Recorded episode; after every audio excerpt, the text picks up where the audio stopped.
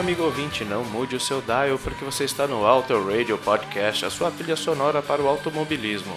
Eu sou Ricardo Berman e esta é a nossa Discoteca Perdida. Discoteca Perdida vem do meu antigo site sobre música, assim como informações do nosso campeonato de kart, o Oscarteiro, que hoje você pode encontrar em www.oscarteiro.com.br. Muitas pérolas da década passada foram encontradas lá, quando eu achei um backup perdido por aí. E nessas pérolas havia uma seção chamada Discoteca Básica, e agora estamos lançando aqui em áudio, no Auto Radio, mensalmente com os textos originais. Alguns são bem pequenos e mais ao fim do episódio, eu ou o apresentador convidado ou o integrante do Auto Radio pitaca algo com a sua visão atual. Foram 27 álbuns abordados originalmente entre janeiro de 2005 a março de 2007. Nem todos os textos são meus, mas serão devidamente creditados aos brothers que se aventuraram a escrever por lá. Todo mês temos um álbum novo, álbuns que para mim eram relevantes na época, e alguns, claro, são até hoje. E como quem nos acompanha já sabe, como anunciado pelo Thiago Raposo na edição do Discoteca Perdida de setembro, nós daremos continuidade ao projeto com novos álbuns não abordados naquela época. Assim, a equipe do Auto Rage e seus convidados têm a liberdade de falar do álbum que quiserem e da forma que quiserem. E sobre o episódio de hoje, temos um dos álbuns mais belos da história, quer você conheça, quer você goste ou quer não goste. O Franklin Weiss, piloto dos carteiros e nosso amigo há muitos anos, nos traz esse álbum com todo o seu sentimento. E hoje ele estreia no Auto Radio com o álbum Treasure do Cocteau Twins. Sugiro que para ouvir esse episódio você esteja em um local calmo e contemple o que é Treasure. Enquanto isso, continue apreciando Caroline's Fingers, o álbum Blue Bell No, lançado um pouco depois de Treasure. E na sequência vem Franklin uma abordagem do álbum que veio direto da alma.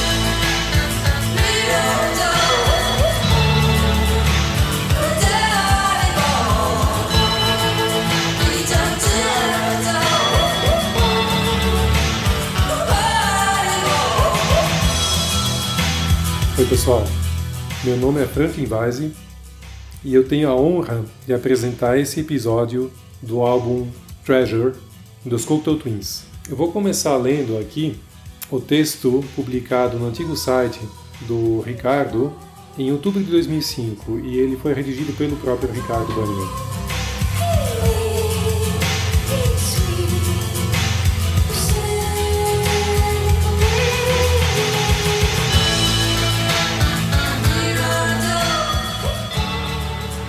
O álbum de estreia do baixista Simon Raymond no Cocteau Twins é um dos marcos do pós-punk, elevando os olhares para uma banda que seria referência para muitas outras, não só do segmento gótico, como do rock dos anos 80.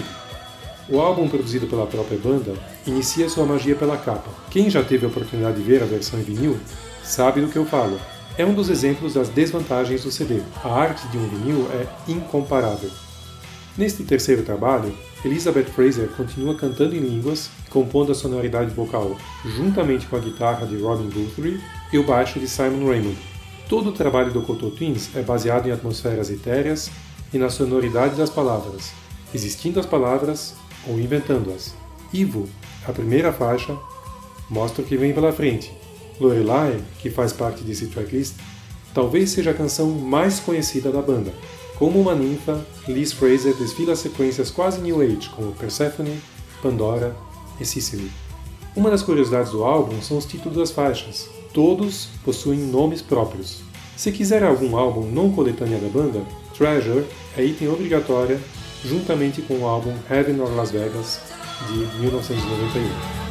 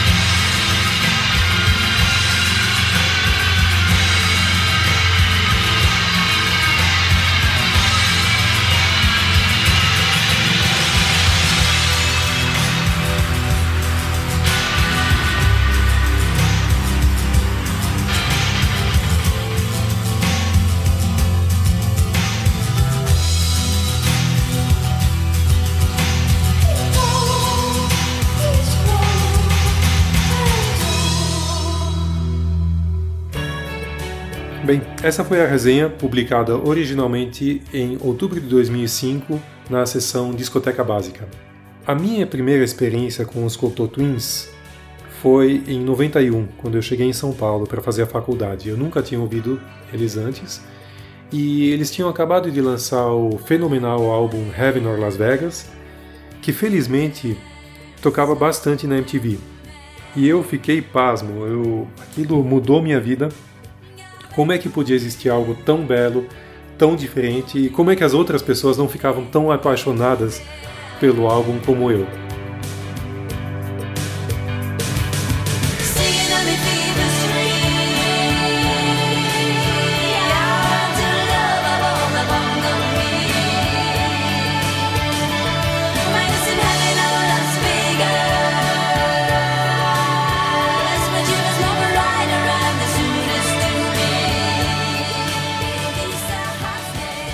Minha guitarra, ela que eu tenho até hoje, ela tem no escudo um único adesivo, que é dos Cocteau Twins, e esse modelo foi comprado inspirado pelo Robin Guthrie. Eu não me importava nem mesmo com o som da guitarra, eu queria que fosse só parecida com a guitarra dele. O, sobre a história da banda, eles se conheceram no final dos anos 70, né? o Will Hagg, o Robin Guthrie e a Elizabeth Fraser o Robin Guthrie e a Elizabeth Fraser formaram um casal, eles começaram a namorar né, e se casaram depois. E anos mais tarde, na década de 90, vieram a se separar, que significou o fim da banda, infelizmente. O primeiro álbum deles foi gravado em 82, é o Garlands. Foi gravado em só sete dias. Ele se caracteriza por uma sonoridade bem única, bem diferente dos outros álbuns. Ele é muito gótico, é muito parecido com Silks and Benches, tanto no instrumental quanto no vocal e tem uma bateria eletrônica muito é, marcante, muito dançante, né? É a Roland TR-808, que se tornou mais famosa em outros gêneros, como o rap. O segundo álbum é o Head Over Heels, já sem o baixista fundador, e para mim ele é um álbum de transição, né? Ele tem algo da atmosfera gótica do primeiro álbum, mas os timbres já estão mais elaborados e passaram a ficar mais próximos daquilo que veio a ser a marca registrada da banda. E aí começou a língua fantasiosa e ininteligível da Elizabeth Fraser.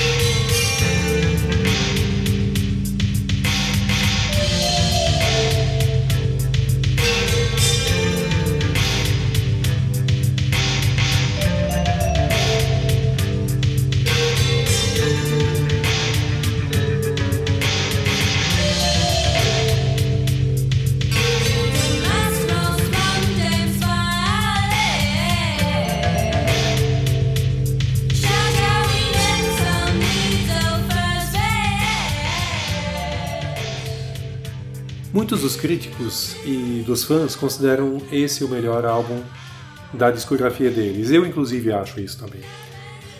Pela primeira vez aí foi usada a expressão Voice of God, ou seja, a voz de Deus, para caracterizar a voz da Elizabeth Fraser.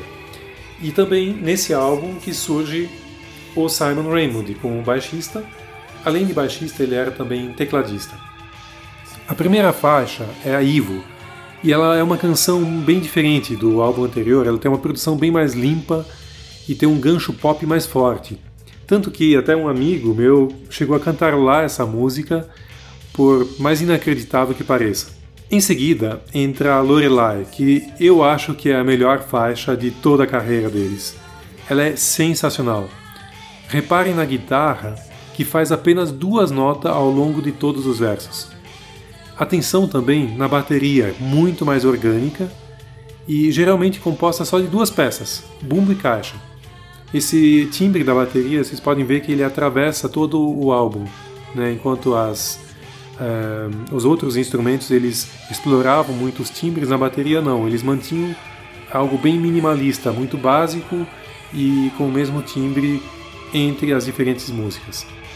Ouçam e comprovem.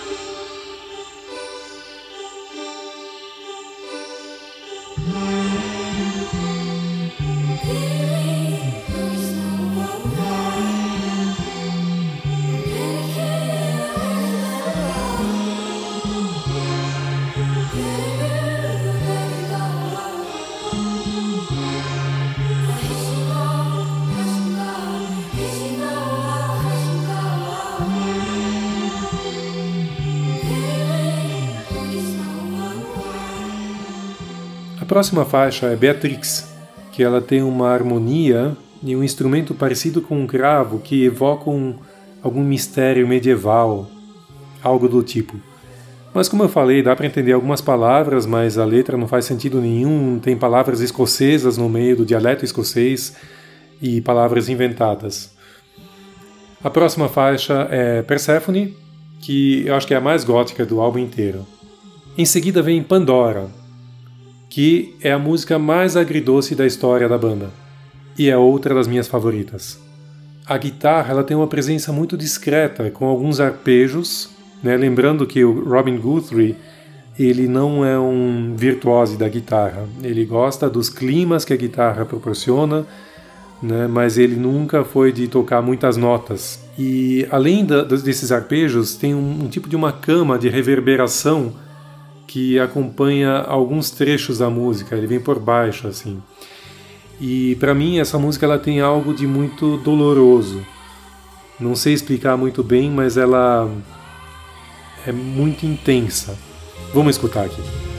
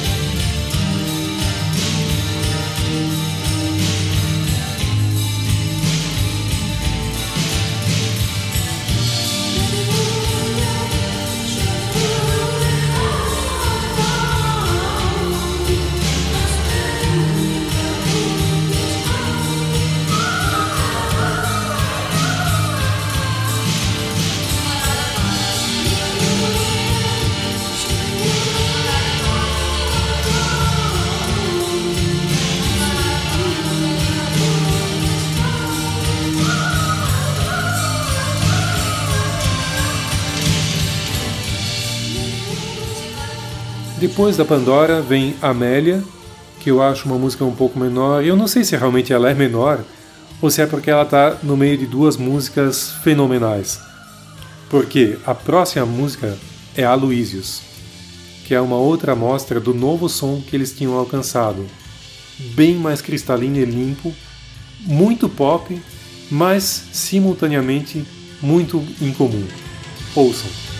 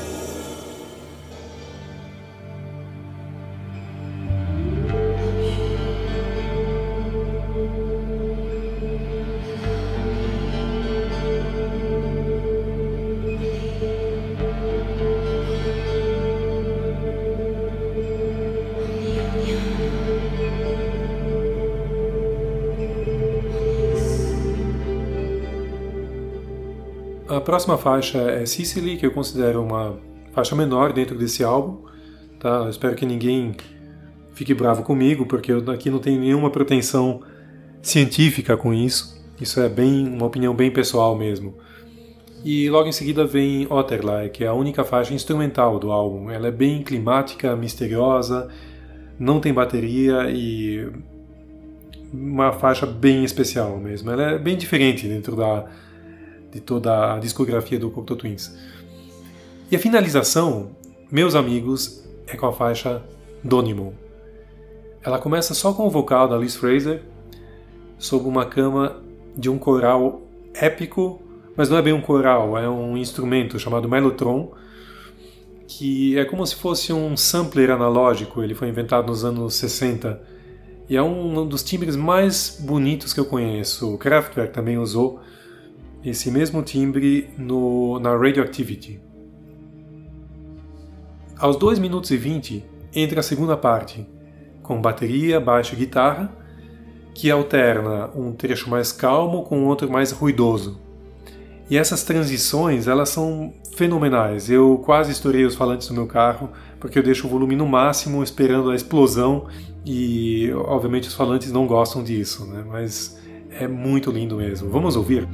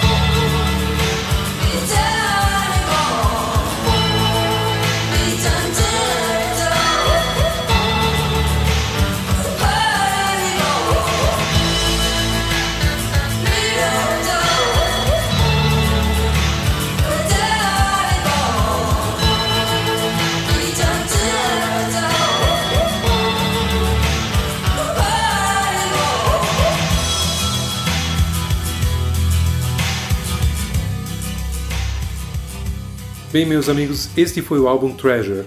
Por incrível que pareça, tanto Robin Guthrie quanto Simon Raymond não gostaram tanto do resultado, eles acharam ele inacabado. Eu acho que tem a ver com o fato de eles ainda não terem controle absoluto sobre a produção, porque o estúdio não era um estúdio próprio. Eles só viriam tê-lo dois álbuns depois, se eu não me engano. Mas de qualquer maneira, a opinião deles não está em consonância com os críticos e o público que consideram esse aí uma das obras-primas da banda. Um ponto fundamental para a compreensão da banda é que os Cocteau Twins nunca quiseram passar uma mensagem nas suas letras. E isso os destaca da grande maioria do pop e os aproxima de pensadores clássicos como Kant, que aborda a essência do belo e do sublime, e de Benjamin Constant, que formulou a teoria da arte pela arte, que basicamente diz o seguinte: a arte deve ter como único objetivo proporcionar prazer estético, aliando-se de qualquer outros fins ou valores. Senhoras e senhores, isto é Cocteau Twins. Isto é arte com A maiúsculo.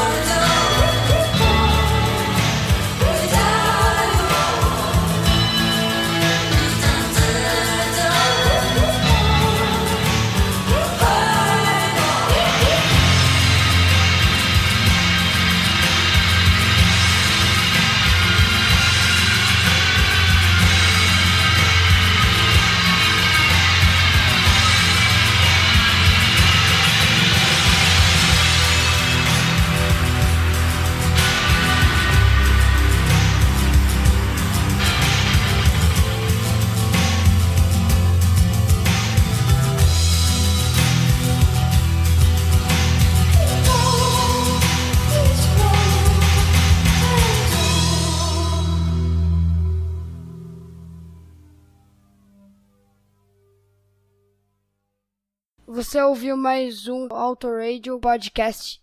Tchau!